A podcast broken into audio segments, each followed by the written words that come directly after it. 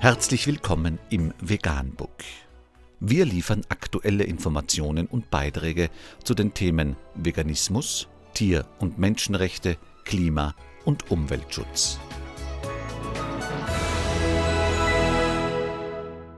Dr. mit Ernst Walter Henrich am 17. Juni 2018 zum Thema Studie. Menschen machen nur 0,01 Prozent des gesamten Lebens aus, haben aber bereits 83 Prozent aller wildlebenden Säugetiere vernichtet. Hier noch weitere erschreckende Fakten des menschlichen Irrsinns. 60 Prozent aller Säugetiere auf der Erde sind Nutztiere.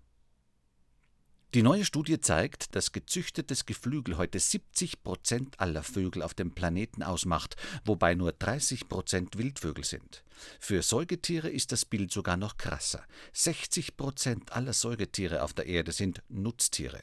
Meist Rinder und Schweine, 36 Prozent sind Menschen und nur 4 Prozent sind Wildtiere.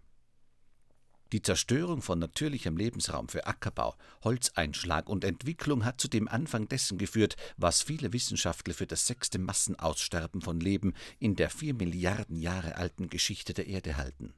Es wird angenommen, dass etwa die Hälfte der Tiere der Erde in den letzten 50 Jahren verloren gegangen ist.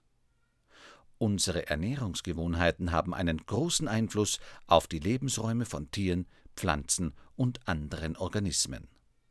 Mehr zu diesem Thema und diesen Aussagen unter www.theguardian.com.